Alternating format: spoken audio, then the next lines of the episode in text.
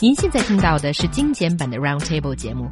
想收听并下载一小时完整节目，可以打开网站 c r i e z f m dot com，点击 Roundtable。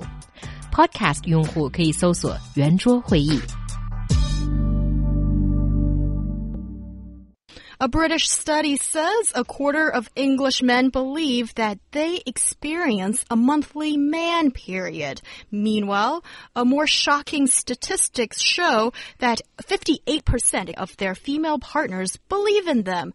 Really? 英国一项调查显示，四分之一的男性认为自己每个月都会有特定的大姨夫时期，在这段时间内，他们会觉得非常疲劳、烦躁、试吃和容易烦恼，症状类似于女性的 经前综合症，男士们真的会有大姨夫吗？This is a bit of a delicate subject to discuss with two gentlemen. Mm. And I suppose, as the lady here, I will take the liberty of explaining the term 大姨妈 or periods. So basically, uh, in Chinese, it's quite funny. It's translated into English, it literally means big auntie. I think they have the same description in English.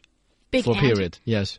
I've seen it uh, Have in the you? TV in the TV series. Well, right, I haven't. maybe you're not paying attention to Yeah. such Maybe delicate we're watching matters. different shows. Yeah, It makes all sense in Chinese to translate this man period into 大姨夫, the husband of big auntie. So now you know what it is, and it's super inconvenient, can be really painful, and women hate it. Oh, And also, it's sort of like a privilege for ladies. You know, you go through that difficult it's just period. unfair. It's your it's your privilege. In a way, yeah. And now men are actually competing with women and saying that they have this problem too.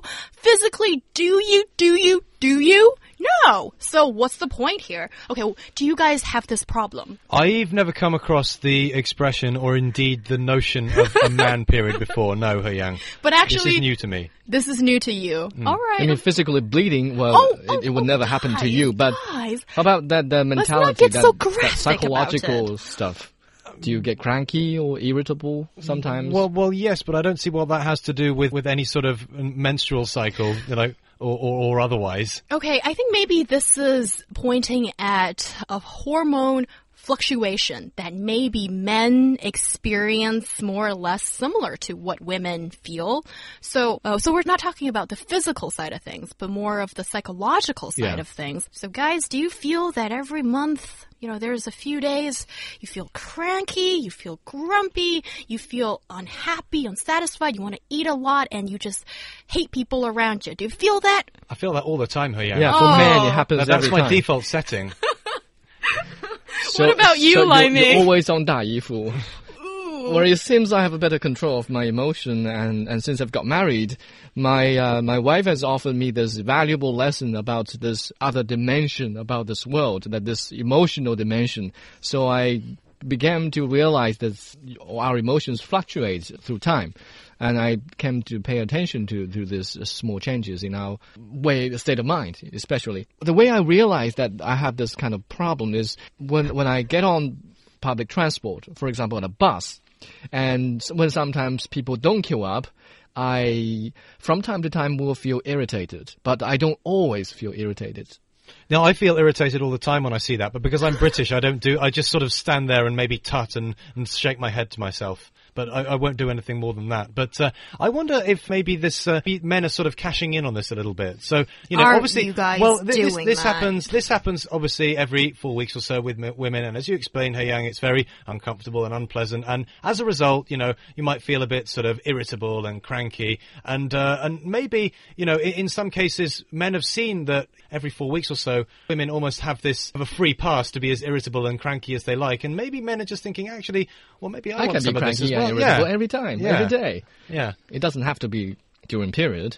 God. Well, I- oh, I, uh, guys, now you're wondering why women turn into 女汉子. So, women becoming a little bit more.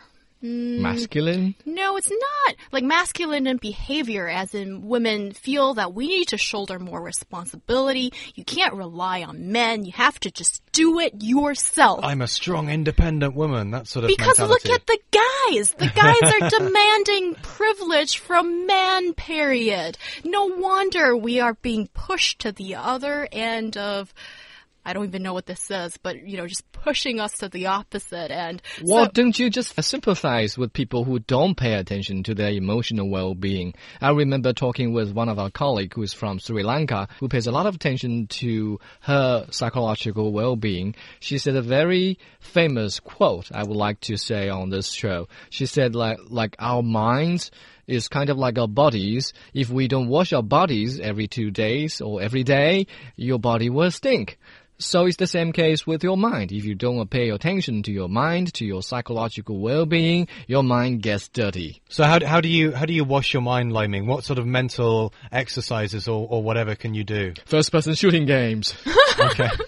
And also getting married. See, Liming has said earlier, wonderful point of view that after getting married, he's matured. He's learned how to manage his emotions a bit better. well, I think Call of Duty probably helps with that. yeah, it helps a lot. Okay. Well, you know, see, you need to have different avenues to like balance it out. And But you need to recognize that there's this alternate reality around you, well, oh. this emotional dimension. all right, the logical I'm not sure. about I'm not sure. I really buy into all this, to be quite honest with you. I, if you think too much about this because you don't have enough else going on, I think if you keep yourself busy, you don't occupy yourselves with uh, with thoughts like this. I think it's very easy to overthink when you're a bit bored or, or you're at a loose end, and I think maybe that's uh, contributing to this sort of phenomenon. I mean, we're self-pitying. Exactly, self pity, self loathing, whatever you want to call it. I think it's constructive advice what Michael has just said. We've got a whole bunch of messages coming in regarding this topic. There's uh, YSZDD saying that 呃大姨妈是生理需求，而男人的大姨妈则是心呃大姨夫则是心理需求。I think that is a good point, and I do sympathize with guys that yes, you don't always have to be strong. You can let your feelings out too, but don't call it 大姨夫. You know, don't make it bigger as what it actually is. You know, that's just whiny.